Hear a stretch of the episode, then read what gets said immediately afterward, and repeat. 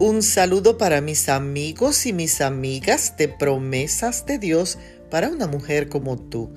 En el día de hoy leemos en la segunda carta a Timoteo el capítulo 1 y el verso 31. Sin cesar me acuerdo de ti en mis oraciones. ¿Cuántas veces hemos sentido el impulso de orar por alguien y no sabemos por qué?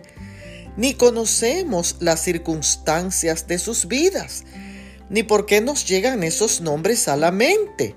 Pero Dios sí sabe lo que está afectando a esas personas y mientras nosotros oramos por ellos, Dios los ayudará. Pablo se sintió impulsado a orar por Timoteo y hoy nos anima a interceder por otros, porque nuestras oraciones le importan a Dios, ya que Él quiere que todos los conozcan y se salven. Hoy es un buen día para interceder por otros, porque Dios se mueve de muchísimas maneras por las oraciones fieles. Así que en tus oraciones, acuérdate de los demás. Bendiciones.